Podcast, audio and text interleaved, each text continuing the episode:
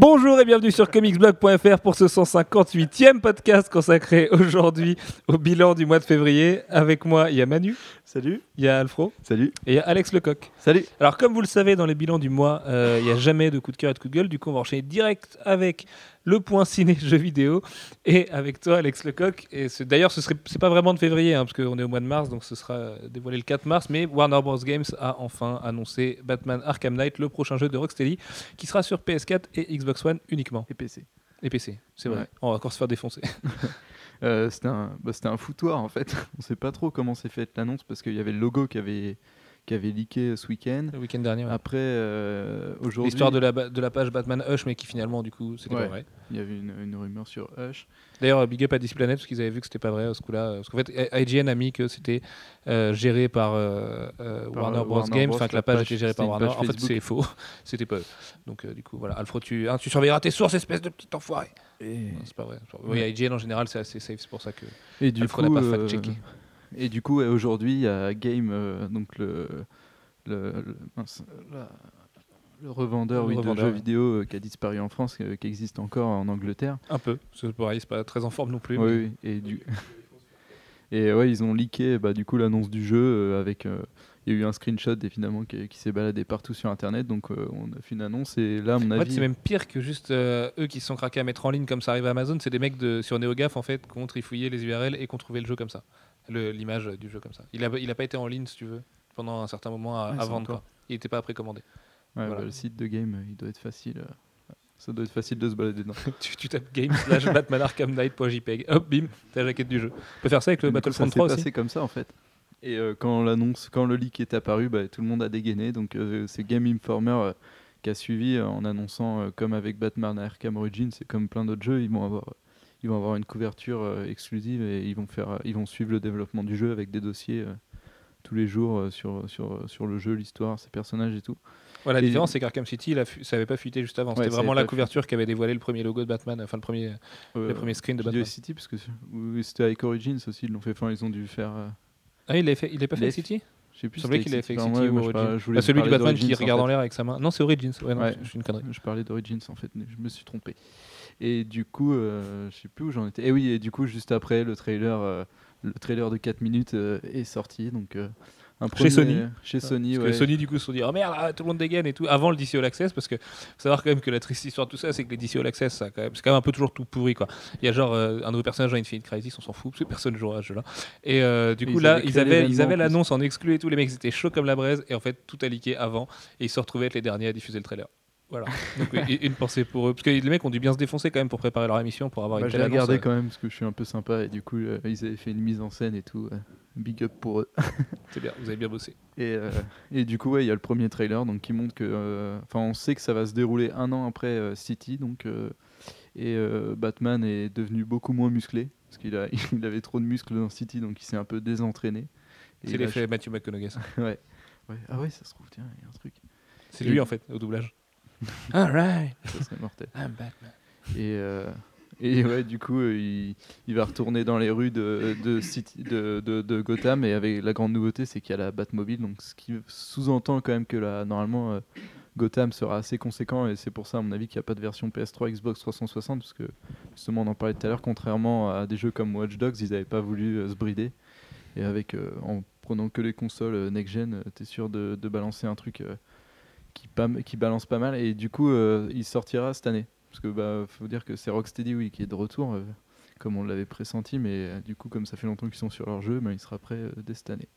Alors comme tu dis, ça a l'air d'être un peu plus conséquent au niveau de la map, Euh, sauf que bah, pr- ouais, première déception euh, dès, dès le début du trailer, euh, on va nous sortir une excuse où on fait évacuer Gotham et où il y aura encore personne dans la ville à part les méchants sur lesquels on va taper. et en plus c'est la première phrase que dit que dit Scarecrow dans le trailer il dit euh, euh, citizen euh, citizen dire en français. Citizens, ouais. ouais si, Gothamite euh, barrez-vous et du coup euh, comme ça il y aura personne dans les rues en fait Et du coup, c'est assez. Et ça, je trouve ça un peu abusé parce que ça fait quand même trois jeux qu'on tape sur personne, enfin sur que des méchants et qu'on sauve une personne toutes les deux heures. Surtout qu'au niveau de la, co- de la cohérence scénaristique, alors c'est rarement le cas dans les beat balls, tu me diras, mais euh, les mecs, les, les- les méchants, déjà il y a un pop infini dessus, donc c'est un peu absurde.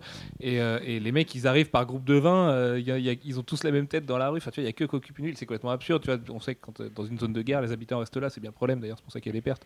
C'est quand même dommage en plus, parce que, enfin, moi j'ai quand même l'espoir de me justement à peut-être avoir des missions d'infiltration dans Gotham avec les gens, quoi. Tu vois, il faut que les gens ne voient pas, il faut sortir la nuit, ou j'en sais rien, mais c'est un peu renouveler le truc parce que bah, je vais pas cracher sur le jeu vu que la cinématique est hyper bien. En plus, c'est un hommage à une cinématique de Blizzard euh, sur euh, Wrath of the Lich King, je crois. Enfin, où c'est l'on voyait Arthas là. Euh, donc c'est quand même plutôt pas mal a priori, mais bah, y a Ouais, pas de on sent la quoi. facilité, quoi. Euh, les, les personnages c'est les mêmes qu'avant. Harley Quinn, le pingouin, euh, Two Face, on les avait déjà vus. Bah, ils sont encore méchants, surprise. Et Batman, Ils il sont est un peu encore mieux, gentil ils sont un peu plus beaux quoi. Ils sont, oui, ils sont plus beaux, mais attends, ça va être sur PS4 et tout. La cinématique, elle est hyper léchée. En plus, elles sont toujours très très belles, leurs cinématiques à, à Rocksteady. Mais voilà, il n'y a, pas de scénar. euh, le trailer, il est fait pour montrer une Batmobile au ralenti. T'as l'impression qu'il y a un morceau de dubstep qui va démarrer derrière. Enfin, ça, c'est juste pour faire la mauvaise langue parce que finalement, ça va juste, ça Ça a va l'air juste cool tout défoncer. On va avoir un trailer de gameplay, on va péter un câble, quoi. Mais c'est vrai que ça manque peut-être d'un petit scénario. Alors, a priori, ce serait le dernier volet de la saga en plus, ce qui serait pas complètement illogique, puisqu'on savait que Rocksteady avait bossé sur d'autres personnages de la Justice League et de DC à un moment donné. Là, a priori, c'est pas dans le jeu. Peut-être qu'il y aura un caméo de Superman, mais c'est surtout que si on fait un Arkham euh, par Rocksteady en 2014, ça veut dire un autre jeu Rocksteady d'ici en 2016, puisque c'est Warner Bros. Games qui finance. Et en 2016, il y a quoi? Il y a Batman versus Superman, donc ça pourrait faire euh, tout plein de gameplay avec d'autres héros d'ici et tout. Ça pourrait, être, ça pourrait être pas mal. Mais bon, ça explique pas qu'il n'y ait pas l'air d'avoir un scénario fou, quoi. Malgré le côté euh, larmoyant de, de Thomas Wayne qui parle à Bruce et tout ça. Bref, ça sort en 2014. Ce qui ne sera peut-être pas le cas de Watch Dogs au final. Non, c'est pas vrai, c'est vrai, mais ça sortira pas en avril par contre. Mais pourquoi Ubisoft le dit pas? Personne ne le sait. hein, voilà, ils vous le diront au dernier moment. Mais ça sortirait du coup a priori au mois de juin. Euh, Binox de son côté a présenté Amazing Spider-Man 2. Alors là, c'est vraiment beaucoup moins bandant. Bah ouais, ça sent pas très bon parce que. Ça sort sur les deux générations. Bah, enfin, c'est juste qu'on n'a rien vu en fait. C'est pour ça, la, dernière fois, avec le premier jeu The Amazing Spider-Man, ils avaient l'air quand même plus confiants. euh, Il avait été présenté à l'E3 et tout, on avait vu plein de vidéos. Et là, on n'a toujours rien vu alors qu'ils viennent d'annoncer qu'il sort à la fin du mois, bah, en même temps que le film. Enfin, le 2 mai, je le crois. en 29 France. avril. Ouais, mais je crois en France, c'est le 2 mai. comme ça doit être le 2 mai. Et, euh, et du coup, bah oui, c'est un peu bizarre. Surtout que c'est des bons développeurs et. Enfin, le The Amazing Spider-Man n'était pas génial, mais c'était pas un, ouais, mais un mauvais jeu, quoi. aussi des, des- des artisans du jeu vidéo un peu. Enfin, tu vois, il y a pas. Oui, bah après, oui, c'est Enfin, des bons développeurs jeu, pour des jeux Spider-Man. En fait, je me, je me comprends. Et c'est pas des jeux super qu'ils ont fait, mais ils ont toujours fait des bons jeux Spider-Man. Donc, euh, Bah, ce qui est inquiétant euh, pour les gens comme nous euh, qui ont, dépensé trop d'argent pour s'acheter Next Gen, c'est que ça a l'air très moche. quoi. C'est que le trailer qui est censé être Ouais. PS4, euh, enfin c'est de la PS4, ils le disent, bah, on dirait vraiment vraiment la génération précédente et, et ça sent le jeu développé à l'arrache que Sony leur a commandé pour bien accompagner le film. Et, et voilà, mais après le premier était pas, était pas déplaisant Il au était final. bien, le premier, on l'attendait aussi. ah, Enfin, faudrait réécouter nos podcasts, mais je pense qu'à l'époque on disait à peu près la même chose du premier, puis finalement, euh, voilà, c'était un jeu honnête quoi. C'était pas incroyable, mais c'était honnête. Euh, Alex, toujours toi, toujours les jeux vidéo. Telltale Games qui est hyper à la bourre. euh, alors il faut attendre 12 ans avant d'avoir un nouveau chapitre de Walking Dead ou de, ou de Wolf Among Us. Et puis je te parle pas de Game of Thrones et, et de Borderlands, je crois. Borderlands, qui- ils Tales of pas- Borderlands. Ils en ont pas reparlé depuis les VGX. Euh, toujours est-il qu'ils ont recruté un petit mec au doublage dans l'épisode 2 de Walking Dead saison 2 parce qu'il y aura Michael Madsen. ouais, voilà. Bah, je crois que tout est dit en fait. Euh, les mecs, ça y est, ils sont partis. Donc, c'est super. euh, c'est assez impressionnant parce que Walking Dead, bon, c'était Telltale. Donc, euh, ils avaient quand même des moyens, mais on pensait pas qu'ils avaient des moyens euh, aussi impressionnants pour recruter des acteurs comme ça. Donc, c'est assez. Déjà, ça va être mortel de le voir dans Walking Dead et ça veut surtout dire que pour leur prochain projet. Ils vont avoir assez de sous euh, pour faire ce qu'ils ont un peu envie. Donc, euh, peut-être Chris Pratt et Alison Brie et Charlie Day. Même Et- pour et- Game of Thrones, t'imagines si le, les, les persos doublent leur, leur personne, enfin si les acteurs doublent leurs personnages de la série d'HBO et tout pendant des caméos, ça peut être assez sympa. C'est vrai que ça pourrait être stylé. Manu, on va parler d'une licence un petit peu euh, qui va pas très très bien à Hollywood, mais qui va se relancer quand même. C'est Fantastic Four qui a dévoilé son casting. Alors non sans perte et fracas comme à chaque fois, euh, puisque un acteur d'origine noire, pour citer le Figaro, euh, va jouer la Torche humaine. quelle, quelle bande de connards quand même. Un acteur d'origine noire, mais quel est le blaireau qui a écrit C'est c'est- non, c'est pas le réalisateur euh, sur. euh, Oui, c'est le réalisateur d'origine noire, c'est pour parler de Steve McQueen. euh, Ouais, pour ouais. 12 Years a Slave. Bref, oui. Michael B. Jordan va jouer la torche. Alors, ça plaît pas à beaucoup de monde, mais on va pas trop s'attarder là-dessus. Ah, C'est une news qu'on avait depuis, enfin une rumeur qui sait depuis presque un an, Un peu plus même, je pense. un peu plus, ouais. Ouais. Ouais, j'aurais dit ouais un an. Et les, un an et trois jours. ok. Peut-être Et les peut-être quatre acteurs heures, mais j'ai un doute. Quoi. Ouais, mais avec la diffusion du podcast, on n'est pas sûr, tu vois. Ah, et puis en plus, euh, on était à LA, tu vois, donc c'était chaud. Mm. On était chez Jeff. Trop jet lag. Dans le Atlantique. Quoi. Et c'est une annonce qui a été faite un peu sous forme de rumeur au début et qui a été au final euh, qui a été au final confirmé par tous les, tous les acteurs et le réalisateur euh, derrière sur Twitter. On va avoir Miles Taylor qui va jouer Mister Fantastic, Kate Mara qui va jouer Invisible, Invisible Woman, Invisible. c'est pour les gens qui vomissent, mais ça se voit pas. euh, Sue Storm, Michael B. Jordan qui va être euh, Johnny Storm, et euh, Jamie Bell, euh, Billy Elliot qui va jouer euh, la chose. Ce qui est une chose un peu étrange, sachant qu'il est tout petit, tout frêle, et qui va jouer un gros baraque qui est censé être un gros bourrin. Ça change de Michael Chiklis, ouais, c'est sûr. Ah oui, c'est ouais, c'est c'est- c'est pas le même. Même si Chiklis est tout petit, c'est c'est pas le c'est pas le même le même tempérament d'acteur, on va dire.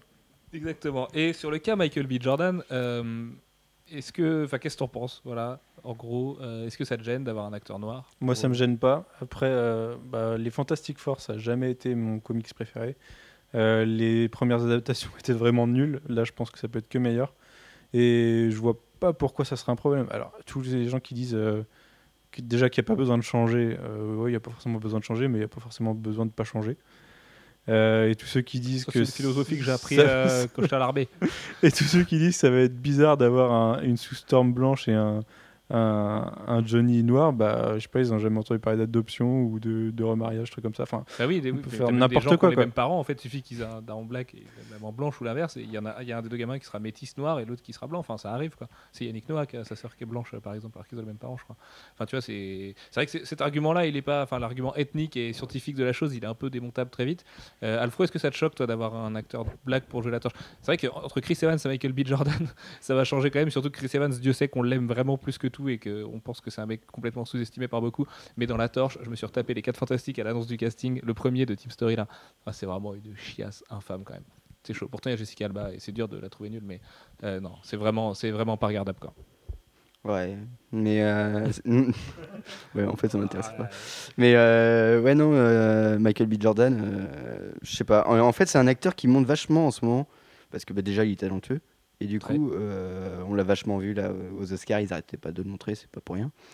Et euh, c'est un mec qui, qui aussi envoie un, enfin, un état d'esprit dans le film. Parce que c'est un mec euh, un peu à la cool. euh, plutôt. euh, enfin, je sais pas.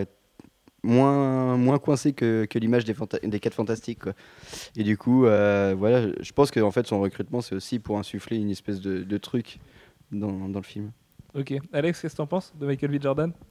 Bah, moi, je m'en fous un peu en fait. euh, je fais confiance à Josh Trank, tu vois, qui a fait euh, Chronicles, c'est un film que j'avais apprécié. Après, bah, en fait, euh, déjà le 4 Fantastique de base, euh, c'est pas une équipe qui me, qui, tu vois, qui me tient à cœur, donc bah, je trouve ça cool.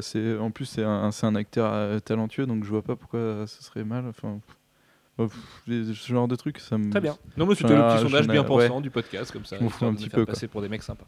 Euh, Zack Snyder et Joel Silver se prennent le bec à propos de Watchmen et à propos de Terry Gilliam, parce que Terry Gilliam avait un, un- un- un script complètement taré, euh, au, moins aussi taré qu'Alan Moore, pour euh, adapter Watchmen au cinéma. En fait, Joe Silver a, a dévoilé la semaine dernière que quand il pensait euh, à adapter avec Terry Gilliam le, le film, il pensait oublier toute la fin. Il voulait adapter Terry Gilliam, le film? Genre Terry Gilliam, deux points, le film Terry Gilliam, Year One ça, ça- sera plus tard, ça. Et, et du coup, il voulait occulter toute la fin et complètement changer le, le complot de Ozymandias. Et en fait, Ozymandias devait convaincre euh, Dr Manhattan, de, qui est le seul vrai personnage avec des pouvoirs, de revenir dans le passé, de s'empêcher de devenir Dr Manhattan et de, du coup de créer. Et ça, ça aurait créé un paradoxe qui aurait changé les personnages dans le présent. Et ce serait retrouvé être juste des déguisés en personnages de comic books en fait, sans être euh, vraiment des super-héros. Et alors personnellement, je pense que ça aurait été, ça aurait été un viol de l'esprit Watchmen. Ce qui est trop bizarre en plus dans son script, c'est qu'en fait, quand Dr Manhattan retourne dans le passé, ce que ça fait, ça, ça annule les événements évidemment du futur, mais aussi ça fait que Watchmen devient un comics. En fait, c'est ce qu'il dit, parce qu'après, Ouais. t'as le gamin qui dit Watchmen. Donc en fait, les événements de, de Watchmen et, de, et euh, le fait que Dr Manhattan soit devenu euh, un mec tout bleu, ben, ça a empêché euh, Alan Moore d'écrire un comics. En fait, c'était ça. Non, ça, ça- Ah oui, d'accord. ouais. Tu vois, dans son raisonnement, parce que, vu, enfin, vu que ça devient un comics dans cette timeline, c'est sûrement ce qui s'est passé, tu vois. Ouais, ouais. Non, c'était pas ça, je pense, son idée derrière la tête, mais, c'était complètement ça, ouais, débile un peu. ça allait complètement à l'encontre de l'esprit Watchmen selon moi. Enfin, ça, ça fait qu'au final, il est ni bon ni mauvais en fait. Ozymandias, il est juste, euh, il convainc un mec de revenir dans le passé. Alors sachant que je pense qu'ils n'avaient pas totalement compris le pouvoir de Dr Manhattan à l'époque, parce qu'il va, il retourne pas dans le passé, il peut pas modifier le passé. Dr Manhattan, il a juste une une, euh, une appréhension de tout, de toutes ses, de toute Je sa pense pas vie. que ce soit qu'il l'avait pas compris. Enfin, Oui, Gilliam, oui, il comprend ils sûrement les choses tout pété, quoi. euh, Enfin. c'est c'est qu'il avait, enfin, ils avaient envie de changer un peu la, le truc comme ça les arrangeait quoi. Et donc du coup, Joel Silver a, a trouvé que Zack Snyder copiait trop, et Zack Snyder lui a répondu un truc genre va te faire mettre. Oui, il a dit que surtout que le truc sur lequel il avait été le plus critiqué, c'est d'avoir changé la fin, alors que s'ils avaient fait cette fin-là, il se serait fait sûrement tuer. Quoi. J'aime bien euh, déjà sa femme qui dit oui, sinon on aurait l'impression qu'ils prennent tous du crack. C'est un peu vrai, mais bon, à la limite, c'est pas grave. Enfin, si, enfin, prenez pas de crack. mais euh, c'est le, truc, euh, je l'ai fait pour sauver Watchmen de tous les Gilliam de ce monde. En gros, il voulait que Watchmen ait une adaptation assez littérale pour que personne ne, ne vienne raconter un peu n'importe quoi à la fin. Même si moi, je serais curieux du coup de voir la version de Terry Gilliam. Mais bon. Euh, Dredd Manu qui prépare son retour. Dredd qui, alors on sait que les gens et les fans militent pour un deuxième épisode depuis très Ça, longtemps. C'est l'éternelle, rumeur. Euh, Il y a une suite en comics qui a, qui a- qui a débuté, je crois d'ailleurs. J'ai un, doute, mais et euh, on, on parle depuis longtemps d'une éventuelle suite, suite en film s'ils arrivent à réunir un budget. Et là, c'est euh, c'est l'acteur principal. Alors, j'ai totalement oublié son nom à l'instant. Je l'avais juste avant que tu Bah, Urban. Urban. Qui, dit que c'est toujours envisagé et que peut-être ils vont le faire. Donc en fait, ça nous apprend pas grand-chose de plus. Nous apprend juste qu'ils voudraient bien le faire si, euh, si ça quand le faisait. connais le bordel que ça a été pour la sortir le Ouais, premier c'était avec le gros, réel gros, qui se gros barre au bordel, milieu ouais. et tout. C'est vraiment le genre de film dont Chris Evans parle quand il dit qu'il veut prendre sa retraite, quand il dit euh, en fait vous êtes juste un pion quand vous êtes acteur, même quand vous êtes la star d'un film, parce que vous tournez des trucs, les autres tournent des trucs quand vous n'êtes pas là, et à la fin vous voyez un film et vous le découvrez comme tout le monde et t'as pas l'impression de faire partie du processus. Et Dredd c'était ça, les mecs ils ont été 15 différents euh, à travailler dessus, enfin tu vois le, le réel qui s'est barré, ça a été monté par le producteur puis qui a engagé plusieurs monteurs différents et tout. Et finalement ça en est sorti un film qui est a priori pas trop mal, enfin a priori je dis pour les gens en tout cas moi je trouve qu'il est pas bon mais euh, qui a au moins bien marché, qui a un bon succès d'estime avec une photo qui a le mérite d'être un peu particulière, du slow motion, des trucs abusés. Enfin, c'est un peu euh, un sweep de The Raid en moins bien, quoi. C'est un peu le problème, mais euh, en tout cas, le film a plu et tout. Puis ça a en plus le mérite d'ancrer dans un univers fantastique avec Dredd, tout ça. Donc, Et puis c'était autre chose que celui de, de Stallone, quoi. oui, c'est vrai que celui de Stallone était, était particulier. Particulier. C'est moi. Euh, Hugh Jackman songe au prochain acteur à interpréter Wolverine. Alors, du coup, pour répondre à cette question, je vais demander à un mec qui peut s'identifier à Hugh Jackman parce qu'il a la même carrure, Alfro.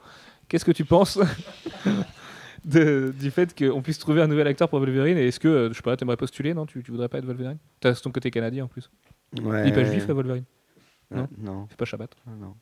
Non, le vendredi, il coupe des mecs. C'est bon? Vas-y. Ok. Ok. Et bah du coup, non, genre, en fait, euh, j'ai absolument aucune idée de, de mec. Donc euh, je peux pas du tout aider. euh, non, mais enfin, ton avis, par exemple, comme Ah ouais. c'est- c'est ton travail, tu vois, de me dire ce Non, que non, t'en mais penses. euh.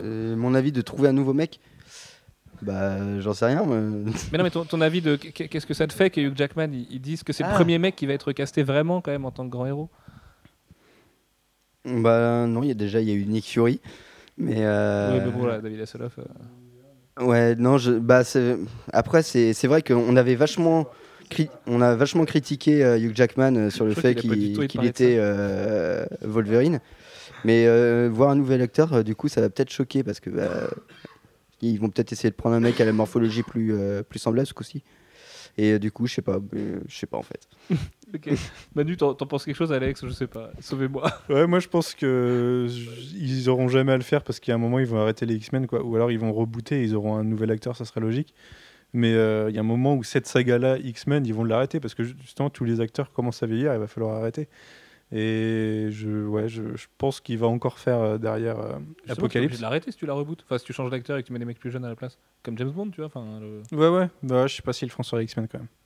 Et il y a un moment où ils vont abandonner quoi.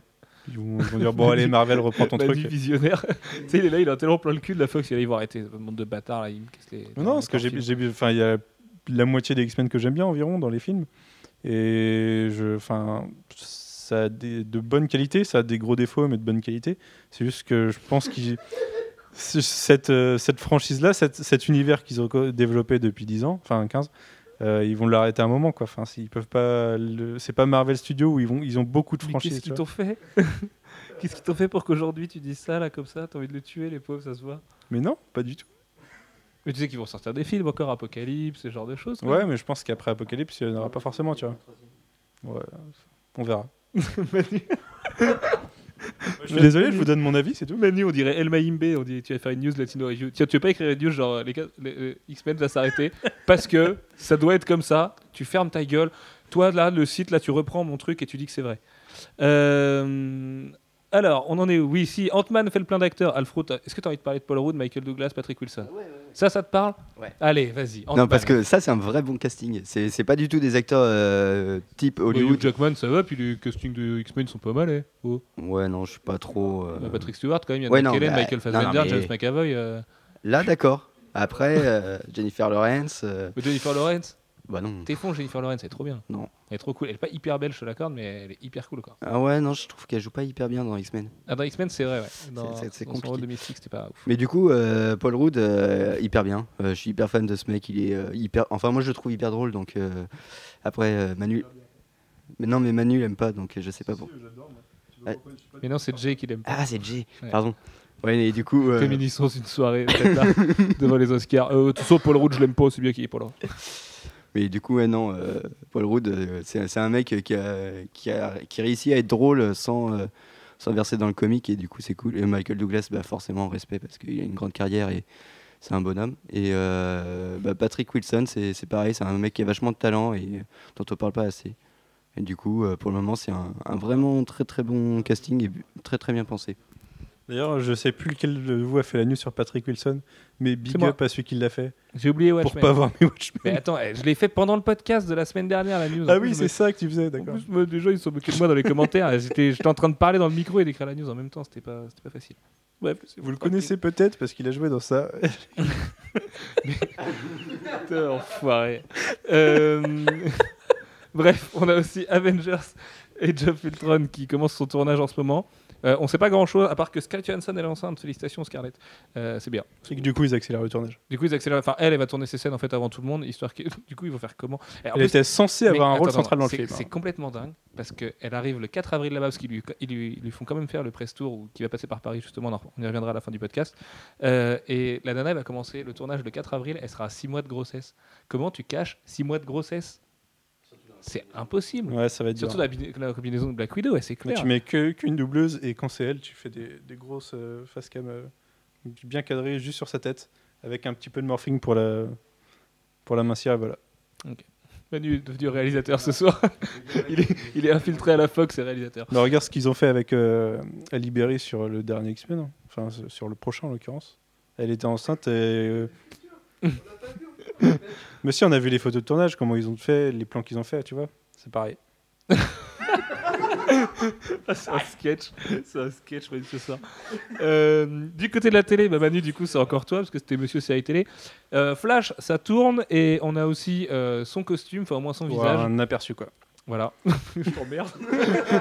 Ah non, parce qu'on a pas- Non, parce que le plus dur du costume, ça va pas être le masque, ça va être le, le reste pour que ça fasse cohérent, je pense. Enfin, on- non, vo- vo- voilà. mais bah, si, mais oui, si, parce on est d'accord, évidemment. Là, on a le masque et le logo, du coup. euh, Pour se foutre de la bah, gueule d'Alfro, d'ailleurs. Pour l'instant, qui a ça. fait le titre le plus putassier de l'année, parce qu'on déteste les titres putassiers, les titres de news à clic et tout, ce genre de trucs. C'est pour ça qu'on vous met les dates de sortie des films dans les titres, plutôt qu'à l'intérieur avec euh, un cliquez comme ça, vous saurez. Euh, et du coup, Alfro avait fait Warner Bros. Non, je sais plus ce que tu avais mis comme titre.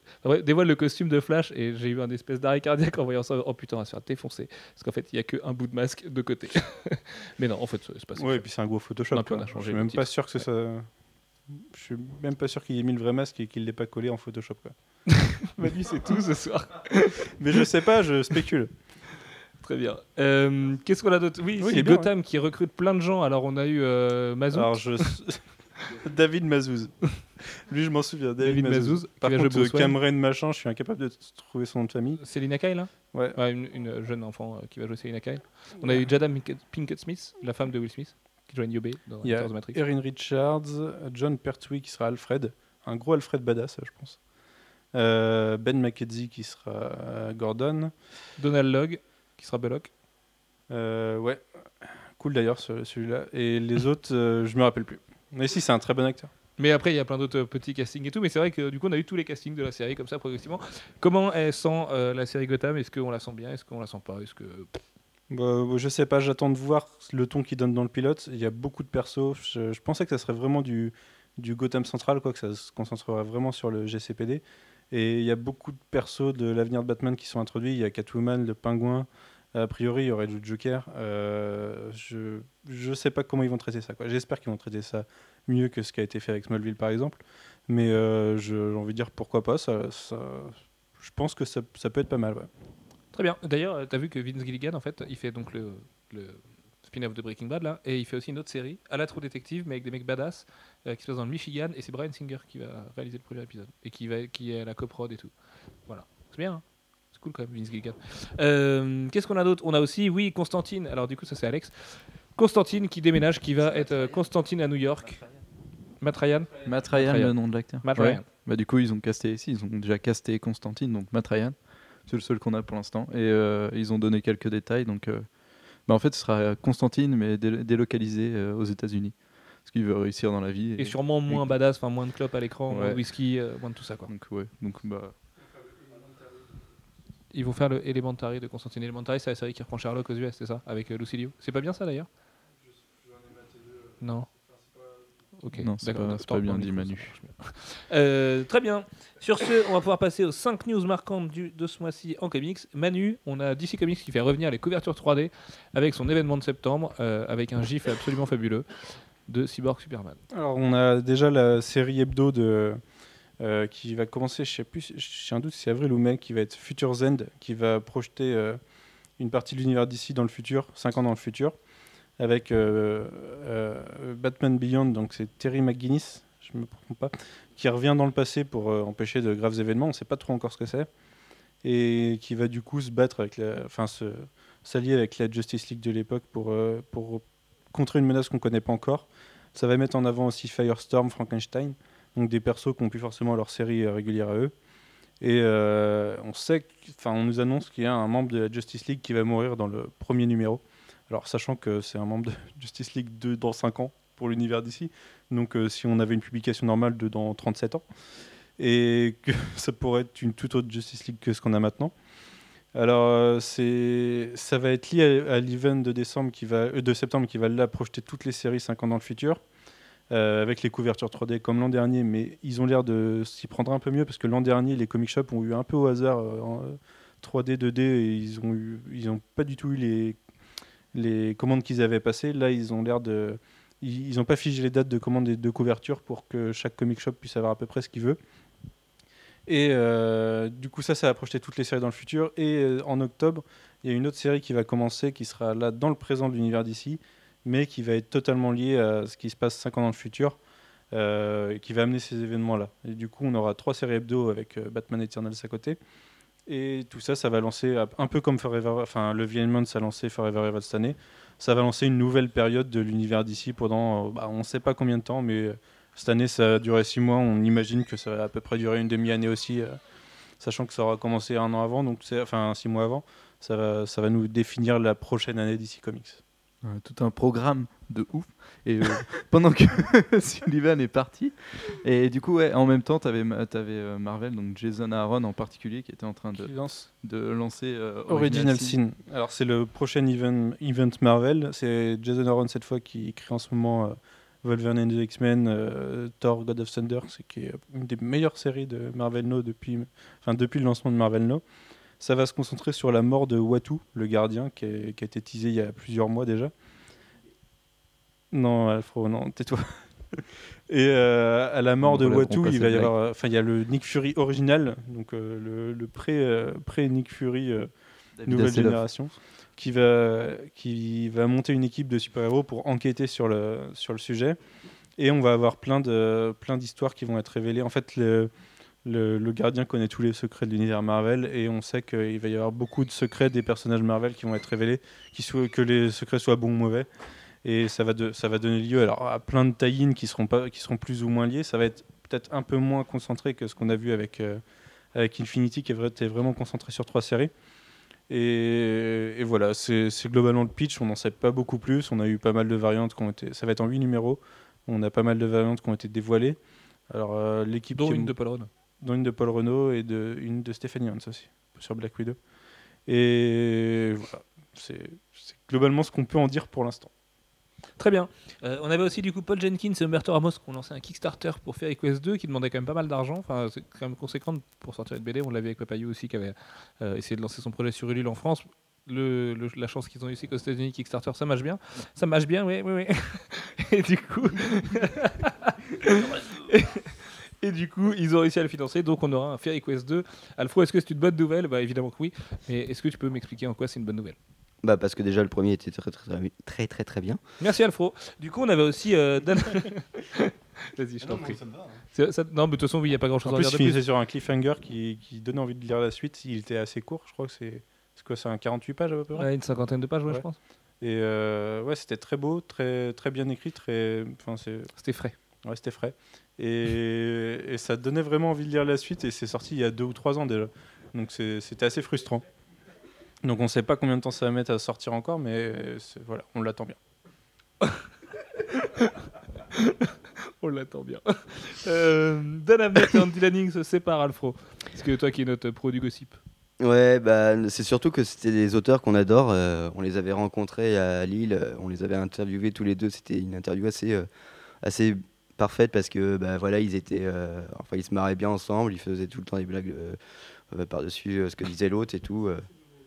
Et du coup, et du coup, bah voilà, on sait pas, on sait pas du tout ce qui a provoqué cette rupture de.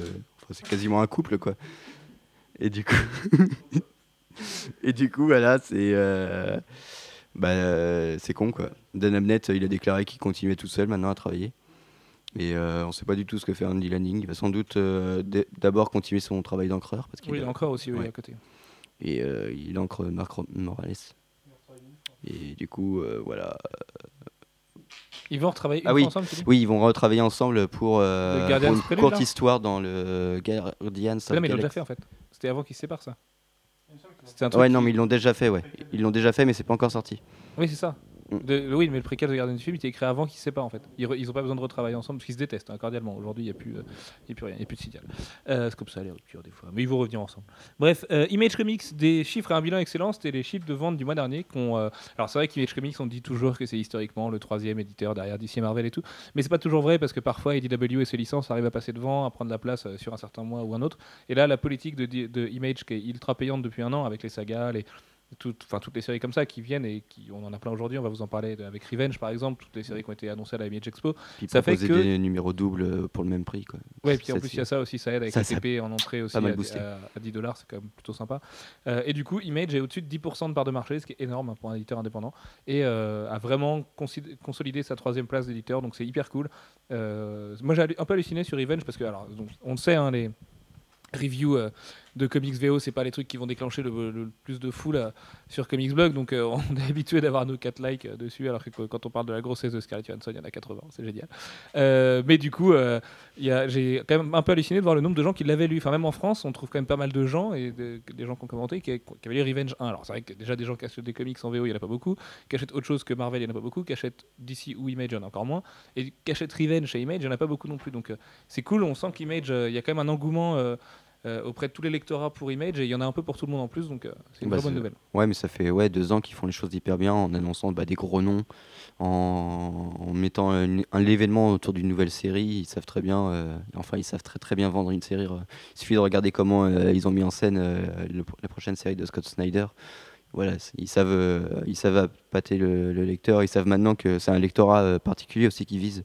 C'est pas le, Ouais, c'est le, le lecteur qui a envie de qualité quoi, qui a envie de grands auteurs, de grandes ouais, histoires. voilà, euh. qui, qui regarde d'abord les auteurs avant le personnage. C'est, ils font, ils ont très bien repensé leur truc, quoi. Et euh, c'est plus du tout l'éditeur qui lançait les Youngbloods, quoi. Tout à fait. Euh, et ben c'était tout. Écoutez, messieurs, dans les news de ce mois-ci, bah, c'est très bien. On en reparle dans un an, de toute façon, dans le bilan. Manu, sortie VO marquante. On va commencer avec euh, les fans de Joss Whedon, parce qu'on sait que vous êtes une armée.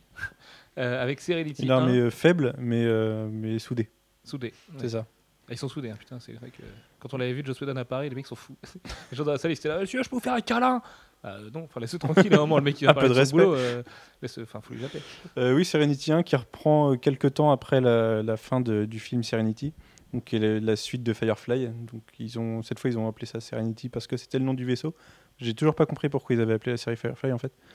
Et, et qui, qui du coup, le- enfin, y, il y a un secret qui est dévoilé à la fin de, de Serenity, un, complot gouvernemental. Et euh, l'équipe l'a dévoilé.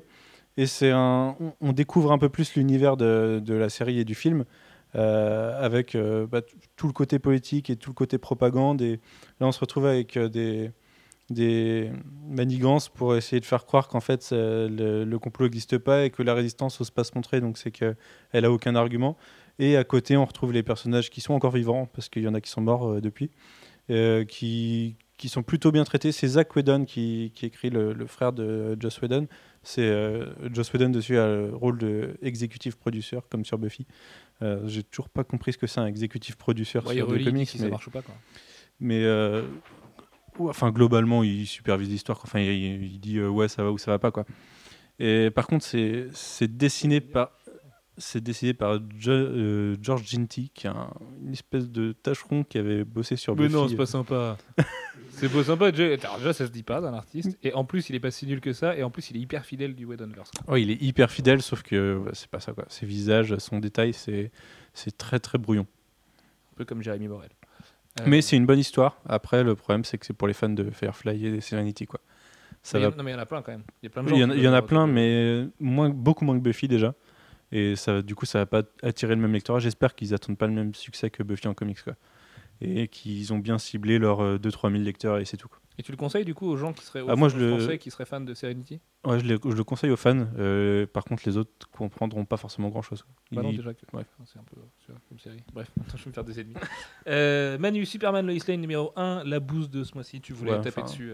Superman, euh, euh, il y a de Superman que le fait que c'est dans le titre, parce que Superman, on le voit une case, elle, on a Lois Lane qui ose à peine le mentionner. Genre, euh, ouais, je connais quelqu'un, mais je vais pas vous dire qui c'est, mais euh, fille, on sait qui c'est. Et c'est l'histoire de Lois Lane. Alors, en fait, elle est, il y a sa sœur qui la rejoint chez elle parce qu'elle a été attaquée par, par, des, par une espèce de complot gouvernemental. Et ouais, ça fait beaucoup de complots, ouais. Et, c'est l'enquête de Lois Lane sur euh, qu'est-ce qui s'est passé et qui va essayer de sauver du monde. Euh, c'est pas foncièrement mauvais, c'est pas hyper intéressant non plus. C'est Margaret Bennett qui écrit, et moi je suis pas fan. Euh, il y a beaucoup de grosses ficelles, je trouve. C'est Emma Lupacchino au, au dessin, c'est pas mal, mais je suis pas fan de l'ancrage, enfin surtout la colo. Et en fait, s'ils essayaient d'en faire un, un one shot pour euh, annoncer une future série, je j'achèterais jamais le numéro 2 quoi. Enfin, c'est c'est insipide. C'est voilà, Oui, ça, donne pas envie. De, euh, voilà. Très bien. Euh, ça, ça fait un, un one shot euh, qui restera one shot. Superior Spider-Man 27-28 Manu de Dan Slott. Avec qui au dessin? Cameron Collie, je crois. Cameron Collie. Ouais. Est-ce que c'est bien? Ouais, c'est pas mal. C'est le dernier arc. Euh, bah alors on voit des, on sait qu'il y a les, il y a un complot de, du Goblin King et du. Notre gueule ou Non, c'est un truc que tu t'es fait un pari avec toi-même de te dire qu'il y a des complots partout. Ça fait trois titres, trois complots quand même. Ah non mais, bah, oui, si mais on parle vous, de a, ça fait quatre. si Alex, a- non, je- non Alex, non c'était celui qui en allemand. Et toi, tu t'es arrêté à peu près quand le Goblin est revenu dans Superior Spider-Man? Suis arrêté euh, pile là, la page où il revient. Ouais, Je- en fait, il y a un- il- depuis euh, 10 numéros, il manigance le fait. Enfin, il, il a trafiqué les Spider-Bots pour euh, que tous, les, tous ceux qui ont des masses de gobelins se fassent pas voir par Spider-Man. Oui, t'es en train de spoiler en fait un peu là. Ouais, c'est pas grave. Et, Bah, enfin, si, quand même, si. Et en fait, là, c'est le, le dernier arc où c'est le, le Goblin King contre Spider-Man. Voilà. Ok, c'est la grande baston. Et ouais, c'est. bah, pour pas spoiler, ça va mal finir, quoi. Ok, très bien. Euh, Guardian of the Galaxy numéro 12, Manu. Alors, c'est le quatrième numéro de Trial of Jean Grey. Trial of Jean Grey sur 5. Et alors, c'est pas mal. En fait, c'est le syndrome Bendis de- depuis un an et demi. C'est que c'est vraiment pas mal. Il y a vraiment des bons trucs, sauf qu'on est au quatrième numéro sur 5 et le Trial de Jean Grey, il a pas trop commencé en fait. Et c'est juste des personnages qui se rencontrent, qui parlent. Et, euh, ah, c'est cool de te revoir. Et, euh, et voilà, en fait. Et Jean Grey, on la voit même pas la moitié du numéro. Son histoire, c'est. Bah, pas le plus passionnant. Le plus passionnant, c'est la rencontre du reste des X-Men et des Guardians et d'autres personnes.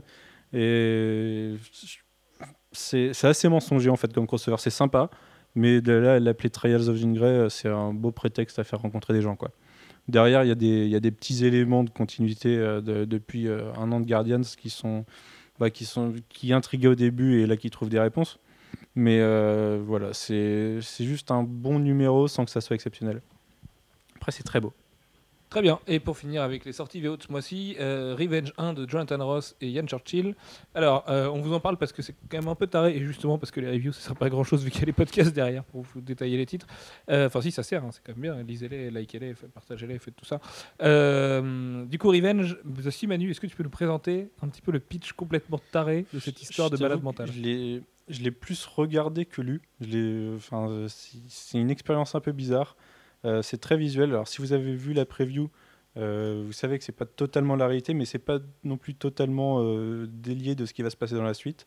Euh, c'est assez trash. euh, c'est, Ah, C'est complètement trash, Ouais. même à 100%. C'est une bonne Euh, ça mélange dans des mêmes cases du- de l'horreur et du sexe. c'est, sans complexe. C'est ouais, Jonathan Ross qui se fait plaisir. Et voilà, c'est le, le dessin. Je suis pas totalement fan. Je trouve qu'il est un peu un Bah, peu pour sale. Ian Churchill, c'est étonnant de- Ouais. d'avoir été comme ça dans le gore, dans, vraiment dans le cliché Avatar Press. Enfin, c'est un mec qui est hyper fin. Tu prends Ian Churchill sur, Ouais. euh, sur euh, Supergirl, c'était juste magnifique. Tu prends sur Marine Man, c'était différent, mais c'était très beau aussi. Et là, ouais, il est parti encore dans un autre style qui est vraiment très crado, avec des gouttières euh, faites d'entrailles et de sang qui coule et ce genre de trucs. Enfin, c'est vraiment de la série Z.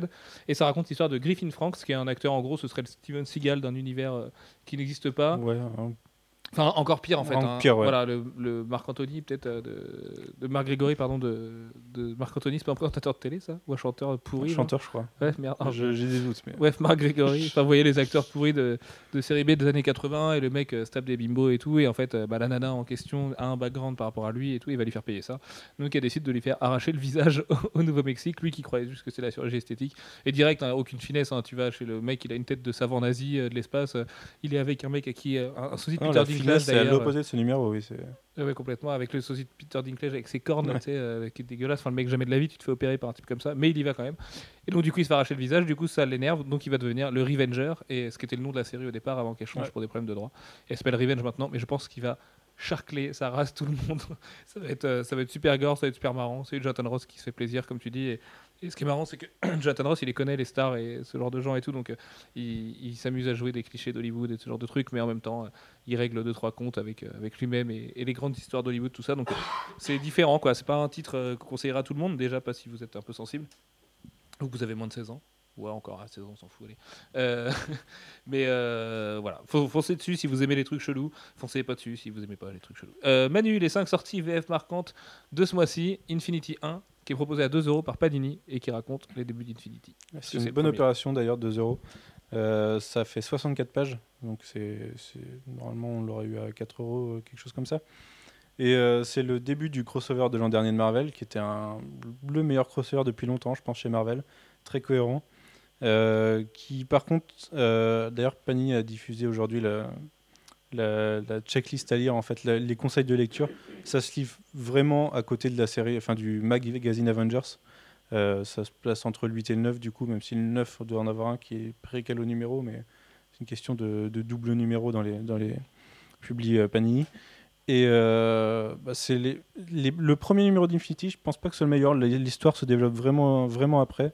Au début, c'est assez euh, grandiloquent, on met les choses en place et c'est très elliptique. C'est ouais ça, va assez vite et c'est pas forcément très clair mais euh, c'est un ouais, un excellent arc et ouais, pour 2 euros jetez-vous dessus après je sais qu'il y a eu il y a eu des critiques sur la euh, Panini a sorti une version collector où il y a le numéro et un coffret qui permettra euh, de regrouper tous les numéros de Infinity à l'intérieur espèce de, de coffret collector de comme ils ont sur les, les absolutes par exemple et il est à 20 euros par contre. Là, par contre, ça fait un peu cher. Ça fait, euh, ça fait quand même euh, euh, 18 euros le, coffret.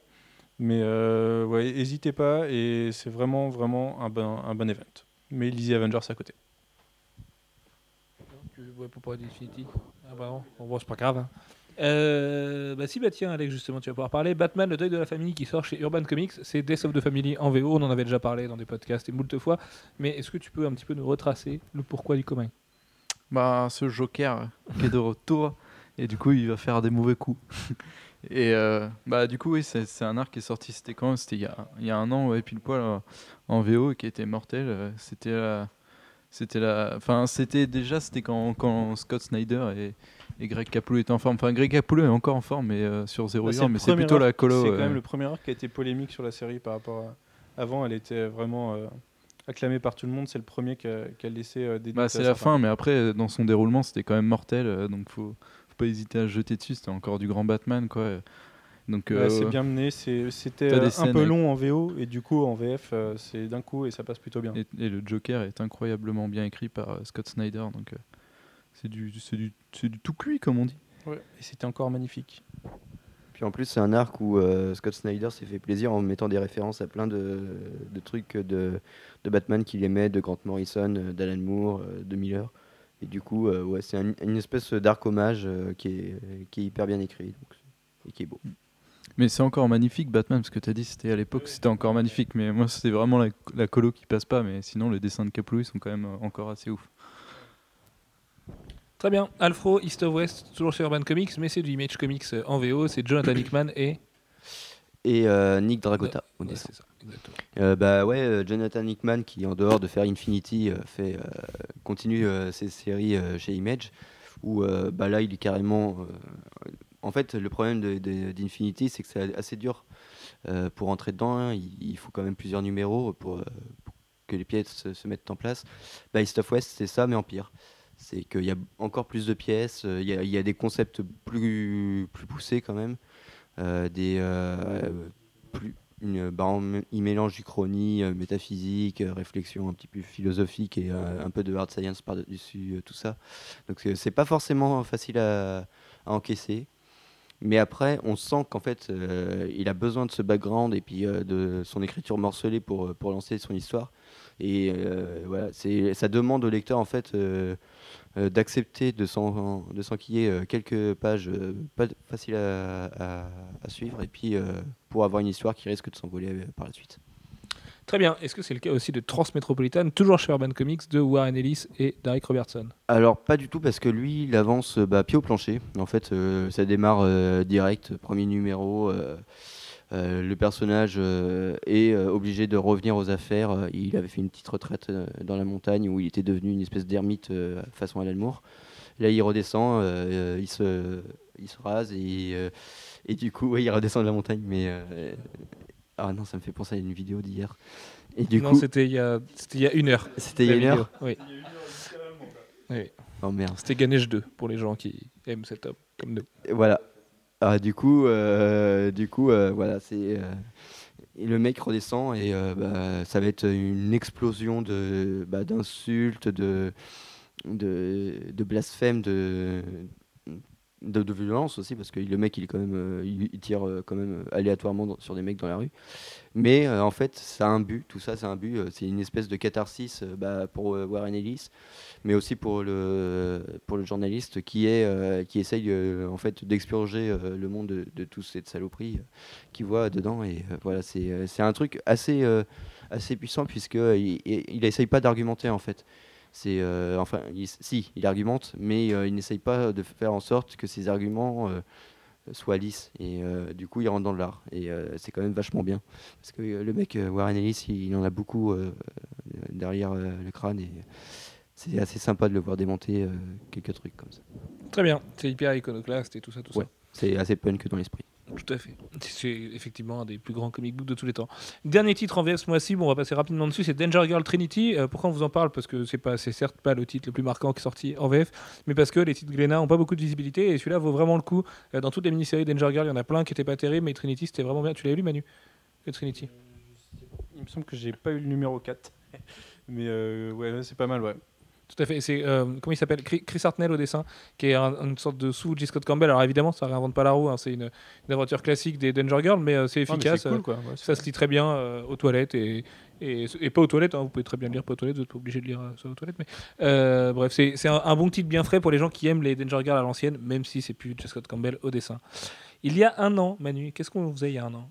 Alors il y a un an, il y avait une fin poignante pour Batman Inc. 8. Ouais, euh, poignante et un peu maladroite sur la forme. Euh, bah, c'est maintenant, je pense qu'on peut spoiler. C'était la, mort de Robin, euh, Damien Wayne, qui était très très très brutalement assassiné. Euh, quand je dis très, c'est que c'était, c'est là où je pense que c'était un peu un peu maladroit, c'est qu'il en prend vraiment plein. C'est, ultra violent, assez gratuitement, mais ça a amené ça a amené entre autres à, la, dispersion encore plus.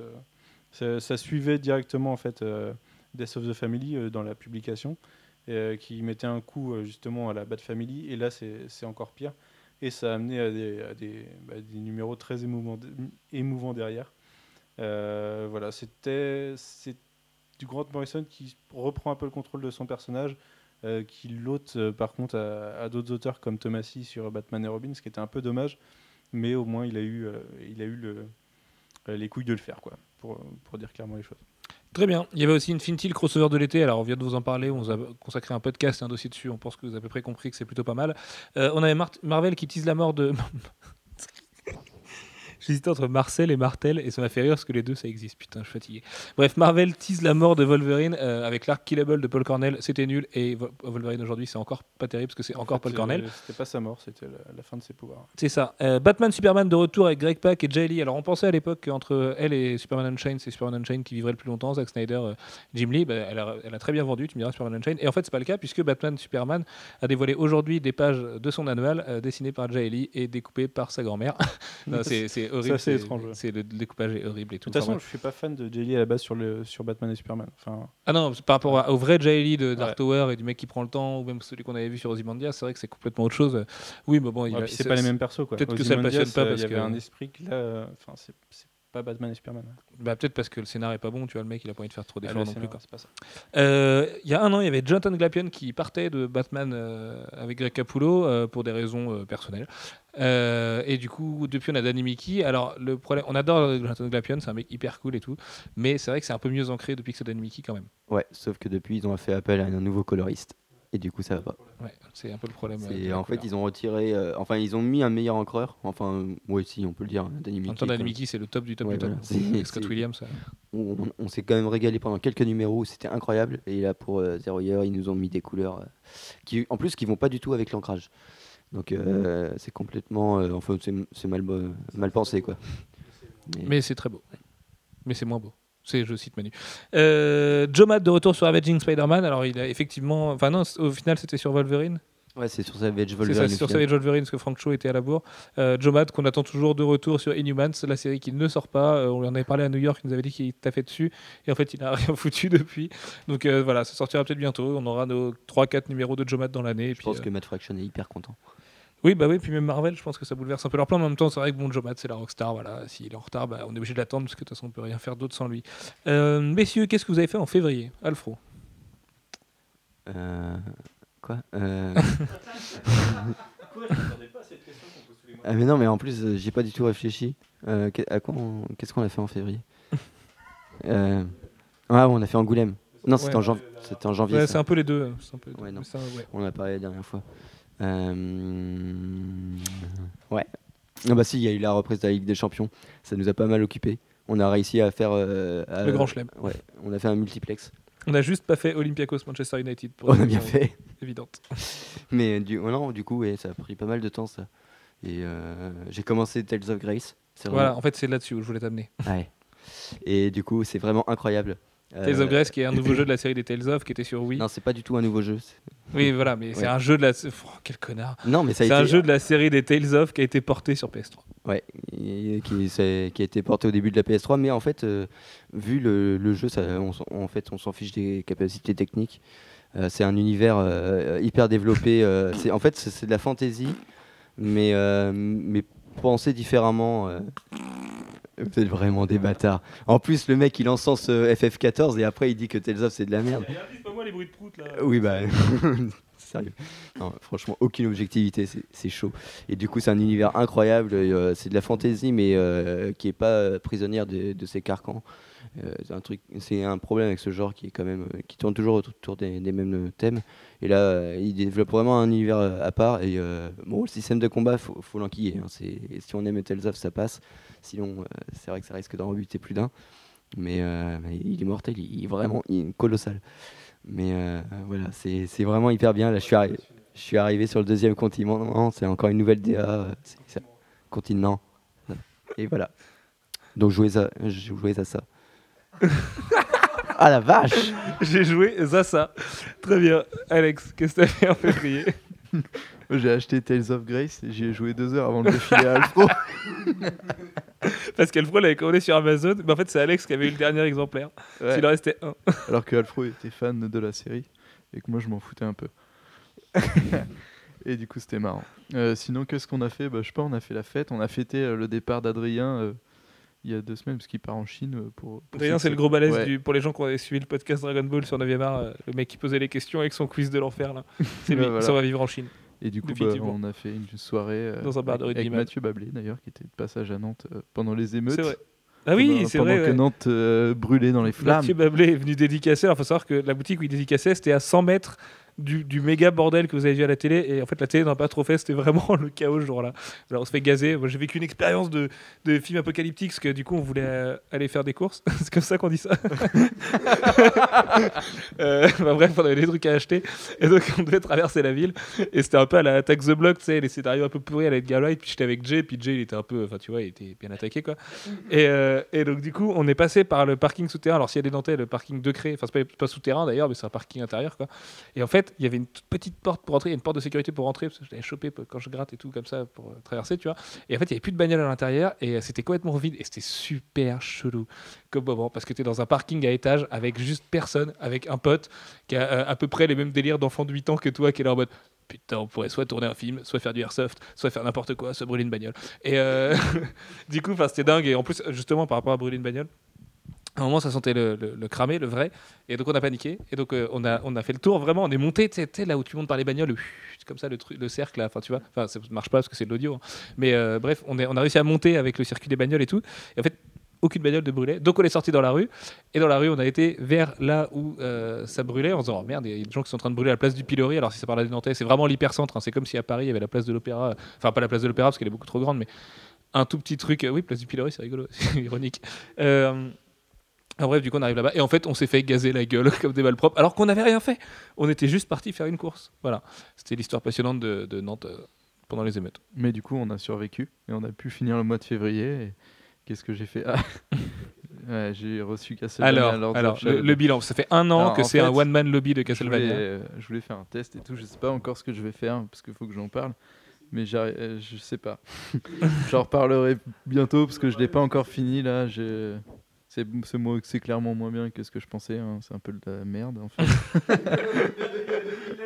ouais, c'est un, c'est c'est un peu de la merde. Donc je suis vraiment extrêmement déçu. Mais je l'ai pas fini en même temps. T'aurais pu euh, t'acheter South Park de Stick of Truth ouais. à la place. En fait, non, mais je vais quand même l'acheter, c'est pas. Non, mais voilà, du coup, euh, pff, ça fait chier quoi. Mais bon, Très bien. c'est la vie. Manu, Ouais, je me qu'est-ce que rattraperai le t'as mois fait prochain. euh, en février? Euh, J'ai maté True Detective qui est toujours très bien. On a dû vous en parler au dernier podcast, mais c'est- crois qu'on en parle tout le temps, ouais, C'était encore mieux là, depuis. Euh, ça n'a pas pris la direction à laquelle je m'attendais forcément, mais Hein c'est quand même pas mal. Non, c'est Parce que enfin, c'est si- toujours aussi bien. Par contre, dès l'épisode 4, tu devines tout, tout le en fait, déroulement justement, et c'est- toute la finalité de la chose. c'est que ça. a À part trop- Carcosa et tout ça, mais. Ça a trop pris la direction que je, je- qui était prévisible. Quoi. Bah oui, Donc, euh, oui. Bah, je me souviens, on s'était fait un resto euh, euh, juste après la diffusion de l'épisode 4 et euh, on se disait, bah, il va se passer ça et ça et ça, enfin trois gros éléments et c'est les trois gros éléments qu'on fait la série. D'ailleurs, l'épisode 7 qui est sorti hier, il est dingue parce qu'il est incroyable, mais en même temps, il fait des concessions qui font peur. Quoi. Enfin, il y a des scènes, des fois, par rapport à la réelle de, de Kari Fukunaga, je crois, qui, est, qui est super, toute léchée, tout le temps, machin. Là, tu as des vraies grosses scènes, quoi. Non, moi, je m'en occuperai comme ça, mec. Enfin, tu vois, et, et en plus, c'est pourtant hyper intelligent parce que les personnages changent un peu de, de- de comportement par rapport à ce que tu pensais qu'ils étaient à cette époque-là et tout. Enfin, c'est hyper bien, mais en même temps, les 6 et le 7 sont vachement plus convenus que le reste. Alors, du coup, je vais passer pour le mec blasé, alors que je pense que c'est de très loin une des meilleures séries. Oui, de mais on s'était dit, euh, on s'était dit dès les premiers épisodes, on, on a tellement hypé le truc que forcément on allait être déçu de la fin. Quoi. Donc j'att- j'attends la fin. On n'est pas, déçu encore, hein. on n'est pas encore déçu. Mais, Enfin, euh, non, pour l'instant, c'est toujours hyper bien. Et euh, même s'il y a des trucs qu'on attend, genre la dernière scène du set, euh, voilà, on l'a vu venir, quoi. Euh, ça reste quand même mortel. Ouais, Il y a aussi Hannibal saison 2 qui a repris, et, euh, qui, qui a repris vraiment pas mal. Avec, Quand même un euh, truc, et c'est pas un spoiler, juste pour les gens qui seraient pas au numéro euh, au septième épisode de True Detective, le coup des spaghettis de la gamine, c'est du génie. Voilà. Je voulais le dire parce que les mecs ont. Enfin, c'est du génie quoi. Tu sens l'équipe qui a travaillé soudée avec tous les postes de mecs qui sont dit vas-y, on peut l'écrire comme ça. Et, lisez, enfin, si vous aimez du coup True Detective, vous pouvez lire le Galveston de euh, Nick Pizzolatto, j'en suis à la toute fin là. Et euh, ça défonce. Ça défonce. C'est sur un mec qui s'appelle Roy Caddy, qui est euh, tueur à gage, enfin, chasseur de primes un peu dans- en Louisiane. Et il se retrouve euh, coincé dans un espèce. Enfin, il, a un contrat à remplir. Le mec lui dit eh, vas-y sans ton flingue et tout, donc il sent forcément le traquenard et, euh, et il y va. Et en fait, il se fait piéger forcément. Et de là, il trouve une jeune prostituée euh, qui est encore vivante à côté des mecs qu'il arrive à tuer miraculeusement et même lui le dit parce qu'en fait c'est très réaliste et tout. Il dit mais c'est incroyable. C'est dans Max Payne qu'on voit ce genre de truc. Et donc il arrive et après c'est tout un road trip avec le Texas et c'est poisseux, c'est dans des motels et tout. Et t'imagines exactement le genre de. Enfin, c'est hyper bien décrit. Tu vois, t'as tout en tête et tout. Et en plus de ça, il fait une espèce d'analyse sur, enfin, nihiliste et sur les gens et sur les réactions des gens, le, le fait de se frotter le nez. Enfin, tu vois, c'est tout con, mais c'est plein de petits détails comme ça et c'est vachement, vachement bien. Et lisez euh, The Yellow King aussi, qui Et est vous lisez le The excellent et qui est une grosse source d'inspiration de, de toute façon parce qu'il est référencé dedans. Mais on vous, je vous prépare un dossier sur Sci Fantasy, justement. Et, euh, et parce que euh, ouais, enfin, c'est vraiment excellent. Euh, du coup, oui, il y a Hannibal saison 2 qui a commencé. Euh, je sais pas si vous avez fini là. Tu avais, fini là, hein, toi? Euh, non, je suis à l'avant-dernier de la une. Ouais. qui, était, qui était excellente. Là, la- la- tu verras la première scène de la saison 2. Ouais. Euh, elle, elle déboîte. euh, c'est, elle annonce la, sa- la, la- la saison en fait. Et elle est, ouais, elle est, elle est vraiment excellente. euh, La, la réelle est, est parfaite et les acteurs aussi. Il y a Bates Motel qui reprend aussi là. Bates Motel, ça a repris, euh, c'est téléchargé depuis ce matin déjà. Ouais, aussi. Enfin, c'est, tu vois quoi. C'est téléchargé. T'as- pris le ferry quoi. Euh, Qu'est-ce que j'ai fait d'autre?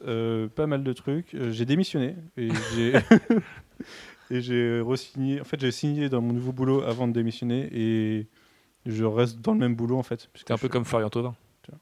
Mais tu ne vas pas comprendre cette référence. Je ne vois pas. C'est pas grave, c'est pas grave. Euh, j'ai regardé quelques matchs de la Ligue des Champions avec vous, des bons matchs. C'est vrai. Euh, c'était pas mal.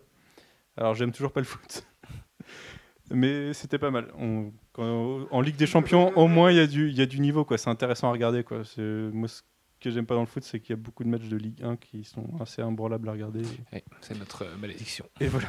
Et bon, c'est à peu près tout. J'ai fait, j'ai fait d'autres trucs. mais bon. T'as fait un Je truc de ouf que t'as oublié euh, le- avec ce coq. je repasse le micro à Alex. Tu veux dire que t'as joué à Battlefield 4 Opération Métro sur PS4 Ouais, ça c'était bien, c'était hier. Et sinon, non, j'ai fait un autre truc de ouf. Je me suis rendu compte que ma fenêtre a donné chez Jay, chez Jay. Alors, mais genre vraiment très chez Jay. En fait, euh, j'ai une fenêtre Jay, dans c'est le mon- grand barbu qui est dans des mon fois avec nous salon au qui podcast. donne euh, sur une petite cour d'appartement. Et j'ai passé mon année chez Jay et je viens juste de me rendre compte que la fenêtre de son salon, elle donne directement sur la fenêtre de mon salon. Et ça, c'est formidable. Et du coup, on va. Bah ouais, parce qu'on là, on est en train de réfléchir à un moyen de s'envoyer des trucs. Donc ça, ça va avancer dans la prochaine semaine. euh, Je vous parlerai de ce qu'on a fait le mois prochain. Très bien. Euh, quant à moi, en février, j'ai fait quoi? Bah, J'ai fait comme vous, j'ai beaucoup joué aux jeux vidéo. Si j'ai été voir Childish Gambino en live, voilà, ça c'était hyper bien, fallait que je vous le dise. C'est euh, euh, Donald Glover. Mais oui, on a, on a vu The Lego Movie aussi en VOSTFR. Merci Gobon Ah, merci. On Gobon, demandé ouais. au Gaumont de passer en VOST. Ils nous ont dit, ah, pas trop. Et en fait, en deuxième semaine, ils l'ont mis pour une séance le soir à 22h15 en VOST. Donc, on a pu le voir avec les voix de Charlie Day, Alison Brie, Chris Pratt, euh, Morgan Freeman, Will Ferrell et tous ces gens-là. Et c'était. C'est Liam Neeson. C'était hyper bien. C'est euh, un espèce d'hommage à Matrix. C'est hyper bien animé. Et, euh, et les dialogues bien sont à écrit, crever de rire. Et, et, enfin, et Batman et, et tous les persos et tous les caméos. Et, Et, le les 2, notices le de 2 il va Lego être trop et- bien. et, l'espèce de, de, de- Pas de morale, quoi, mais de message à la fin et tout. Enfin, c'est hyper juste. C'est. Putain de film. Lord et Miller, ils sont vraiment très, très, très, très, très forts. C'est pareil aussi, ils ont une série télé sur la Fox à la rentrée. C'était genre hyper bien. Vraiment. Ouais, en plus, ouais, la fin ou directement sur le 2 qui va être trop mortel. C'est ça. Et on a, Forcément. par contre, on n'a pas vu Grande Budapest Hotel de Wes Anderson. Alors, si des gens parmi vous l'ont vu, euh, ça nous intéresserait. Si, on a aussi regardé les Oscars en théorie. On a passé toute la nuit devant les Oscars avec euh, Laurent Veil. Alors, vous avez Ah ouais. sûrement vu le buzz Laurent Veil qui avait, euh, qui avait sur les réseaux sociaux et tout le lendemain. Mais il faut savoir qu'en fait, il a été comme ça toute la nuit. S'il y a des gens parmi vous qui ont vu les Oscars, vous savez de quoi on parle. Ce mec était fou. Il était en descente. Je pense qu'il était surcoqué. J'en sais rien. Mais il a. ah, T'as pas vu avec le Daft Punk ce qu'il a fait? Il a pété un plomb. Il a dit Ah, il y a, il y a un manque de respect quand vous jouez avec Stevie Wonder. Il faut enlever vos masques. En plus, il est complètement con. Il est aveugle, Stevie Wonder. Mais quel- enfin bref. Et, euh, et il est là. Ouais, c'est un manque de respect et tout. Alors moi, je comprends le délire des robots et tout. Mais bon, là, vous foutez un peu de la gueule du monde et tout. Enfin bref, je te montrerai. En fait, il était paniqué parce qu'ils étaient en tapis rouge et on sait que c'est hyper dur de gérer ce genre de truc. Quoi. Enfin, on imagine parce qu'on n'a jamais fait de tapis rouge avec Brad Pitt derrière nous, mais ils n'arrivaient pas à avoir d'interview de, de gros gens. Donc, euh, du coup, ils étaient là en train de tapiner. euh, Eh, French TV, French TV. eh Les mecs les regardaient même pas. Enfin bref, c'était le désarroi Dès total. Et donc, il a à pété une un plomb. question, il leur demandait Ça va? Oui, voilà. ouais. C'est trop nul À un quoi. moment, il l'a posé, tu sais, pour tous les acteurs de 12 Years a Slave qui sont passés, t'avais Lupita Nyong'o, t'avais, euh, je sais plus, Steve McQueen qui est aussi, il leur a posé la même question. Enfin, tu vois, un journaliste attend quand même qu'il fasse son boulot de manière un peu différente, qu'il s'intéresse aux personnes qu'il a en face de lui, pas qu'il demande. Là, t'avais l'impression que c'était la question Lidl, quoi. Le mec, s'il peut l'avoir, tant mieux. Mais non, on s'en fout d'avoir un, un, réal qui vient faire une réponse euh, formatée. Et en fait, c'était super con parce que Laurent Veil, qui est un mec que je respectais, euh, fut un temps, euh, c'est un mec qui, était, qui est capable de, proposer des analyses pertinentes et tout. J'aurais préféré mille fois voir Dahan commenter les Oscars, par exemple, enfin, tu vois, ou euh, d'autres mecs qui, qui adorent le ciné et tout. Mais là, du coup, ça faisait les deux Français qui tapinaient, que c'était ridicule. Ils, commentaient le truc sur leur plateau, ils étaient même pas dans la salle, enfin, tu vois. Et enfin, évidemment que pas dans la salle, mais. Euh, pourquoi ils, pourquoi les ont mis là J'aurais préféré à la limite avoir des montages de films qui sont nominés aux Oscars euh, pen- pendant les pauses parce qu'en fait eux ils étaient là pour meubler quand c'était la pub aux USA quand Hélène DeGeneres a été, était pas en plateau ou qu'il n'y avait pas de remise de prix. Et donc du coup ça donnait un truc euh, insipide dégueulasse où les mecs étaient fous. Enfin tu vois ils étaient crevés ils étaient fous ils étaient jetlagués sûrement mais en plus ils devaient tourner à des trucs tu vois euh, les mecs ils étaient pas bien quoi. Ils, répé- ils répétaient toujours la même chose et tout. Et enfin vraiment c'était le, fin fond du journalisme et, et le fin fond du journalisme culturel c'était horrible. Et Laurent Veil au moins nous a fait crever de rire parce que le mec il était à côté de la plaque tout le temps à un moment, il était là, allez, on y va, oup, oup, oup, oup, oup, oup, il faisait des signes chelous devant la caméra, mais il était complètement fou allié. Enfin bref, c'était une horreur. Mais du coup, les Oscars, c'était pas mal. Euh, On a vu euh, Joseph Gordon-Levitt avec sa classe internationale, Matthew McConaughey qui a dit Je crois en Dieu, on n'a pas compris. Donc euh, voilà. Euh, bref, on a regardé les Oscars. Oui. Désolé, je me rends compte que j'ai fait une grosse phase. Bref, qu'est-ce que j'ai fait? Sinon, j'ai joué à, à Outlast, mais j'arrive pas à y jouer parce que ça fait trop peur. C'est la première fois que je me chie dessus devant un jeu vidéo d'horreur. quoi. Les, les Resident Evil et tout, je m'en fous, ça me fait pas peur du tout. Et là, Outlast, j'y arrive pas. C'est vraiment trop flippant juste d'avoir une caméra et tout. Et enfin, c'est hyper beau, machin. Strider aussi, qui est hyper bien, euh, qui est sur le PSN. J'ai Et puis la démo. FF14, euh, Realm Reborn, qui est vachement, vachement bien. Je fais la bêta et Alex aussi. Et, et en fait, c'est une bonne surprise. quoi. C'est c'est beau. euh, oui, bah, on a fait la bêta de Titanfall, mais comme on en a parlé sur Sci Fantasy, euh, on va pas trop en reparler. Mais euh, non, Realm Reborn, c'est vraiment, vraiment pas mal. quoi. C'est un WoW-like en plus beau, avec un univers euh, qui est entre la fantasy traditionnelle européenne et le Final Fantasy. Enfin, tu vois, il y a les chocobos, il y a Bahamut, il y a tout ça. La vidéo d'intro défonce. Les différentes villes starters sont pas mal. Il y avait beaucoup de monde sur la bêta. Ça laguait un peu du coup dans certaines villes, quoi. Mm. Mais les missions sont pas mal et tout. C'est pas très simple à prendre en main à la manette pour les gens qui sont sur console. aussi le tutoriel quoi, au début. Euh, au début, c'est un peu long, quoi. incroyablement Faut se, faut se motiver au moins 3 heures pour bien sortir du tuto, quoi. Et ça manque de doublage quoi. Bah ouais, le problème que c'est The quand Old il. Republic euh, euh, qui est sorti donc il y a bientôt deux ans, euh, qui avait tous les acteurs et tout, plein de, plein de doublages, c'était quand même beaucoup mieux. Là, c'est un peu chiant de passer des textes. Quoi. C'est vrai. Euh, Qu'est-ce que tu vas faire Alfred, il veut en- lancer un Tales of Online à côté. Non, non, Dieu nous en préserve. Alex, qu'est-ce que tu vas faire au mois de mars? Je joue à Metal Gear Solid 5. j'en peux plus. Là, j'en peux plus. Il y a Snake qui arrive, euh, j'en peux plus. Donc, je sais que c'est juste un prologue, que ça va pas pas, durer longtemps. Il y a Titanfall Mais- pour patienter déjà la semaine Mais non, prochaine. moi, je veux juste mettre euh, Metal Gear Solid 5 Ground Zeroes dans ma PS4. euh, je vais éteindre toutes les lumières, je vais mettre le son à fond. Je vais dire à mes voisins que je les emmerde et je vais Moi, juste écouter pareil, Kiefer Sutherland. euh, Une soirée je vais la saigner. en- Enfin, je sais que. enfin, là, j'en peux plus. Ça fait trop longtemps que j'ai pas eu ma dose de Snake. Ouais. Donc, je vais enfin l'avoir. Et pour les gens qui disent que c'est juste une démo de deux heures, machin de ça, bah, c'est pas tellement vrai parce qu'il y a quand même d'autres missions à côté, même si c'est vrai parce que ça dure, euh, ça, ça dure vraiment deux heures la mission principale, donc c'est un peu le problème. Mais bon, c'est quand même la première fois depuis MGS4 que sur une console de nouvelle génération, on a du Metal Gear euh, à la pointe et en plus c'est Big Boss à l'apogée de son Mm. art. Enfin pour les gens qui aiment Metal Gear, c'est juste le plus grand segment de Metal Gear qu'on va jouer là, donc euh, c'est Je ça arrive, c'est suis ultra, ultra fan de doublage quoi et euh, Hideo Kojima il a réussi à me faire avaler la pilule de Kiefer Sutherland euh, le changement de doublage de doubleur donc euh, donc là tu vois c'est tout gagné. Enfin, de toute façon je suis un vendu de Kojima donc euh, ça sert à rien de me le dire. Je sais que, que ça fait enfin là ils ont, baissé, ils ont baissé le prix quand même donc ce sera 30 euros pour toutes les versions. Non 30 euros pour les versions boîte et la version des maths PS3 euh, Xbox 360 et PC elle sera à 20 20 euros. mais, euh, mais en même temps, Phantom Pain, il va, il arrive pas avant deux ans, donc je pense que tu vois, c'est sympa de nous laisser un petit peu un aperçu, euh, mais ça, ça veut dire qu'après, ça va être encore plus dur d'attendre. Non, parce qu'on va le refaire plein de fois et tout. et tout ça, tout Ouais, ça. bon, je pense qu'on aura fait le tour au bout d'un moment. Très bien, Et sinon, euh, je vais aller à Paris euh, voir la voir l'avant-première de Captain America. tout à fait, on va en reparler. Ah bon? Oui. Ah, peut-être qu'il y a des choses à dire. Qu'est-ce que tu vas faire au mois de mars? Bah ça, entre autres. Et euh, on va aller au salon du livre aussi, en- à la fin du mois. Et puis, entre-temps, on va, on va peut-être commencer à bosser sur le magazine.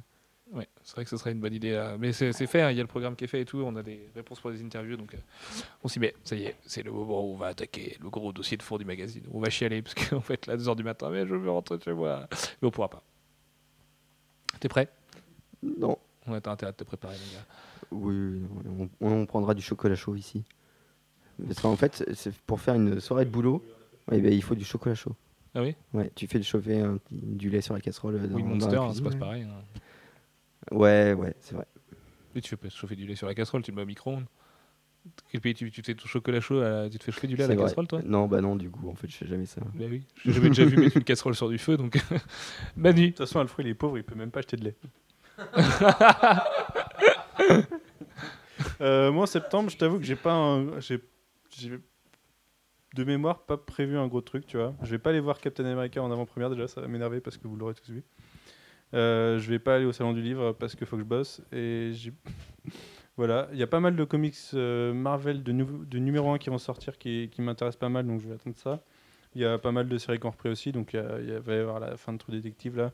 Il y a Hannibal qui repris, Motel, Vikings, euh, pas mal de trucs, donc ça, ça, pourrait aussi me prendre mon emploi du temps. Et sinon, rien de spécial. J'avoue, euh, je sais pas. Je vais sûrement aller revoir les Go Movie au ciné parce que j'ai envie de le revoir. Euh, mais il faut que je trouve une séance VO. Et euh, voilà. très bien. Je ne sais que te dire d'autre. Très bien, c'est pas grave. Du coup, on va en profiter pour annoncer ce pourquoi on a fait un podcast. Non, c'est pas vrai. Mais bon, une grosse annonce quand même. Euh, du 24 au laisse-moi compter, 30 euh, mars, vous aurez une semaine spéciale Captain America sur Comics Blog. On a plein de trucs de prévus. Alors pour les gens qui ont suivi la, la quinzaine Dragon Ball sur Navier attendez-vous à peu près la même chose avec des gros dossiers sur les auteurs, sur les grands runs, sur le personnage, sur ceux qui les entourent, sur ceux qui sont dans le film.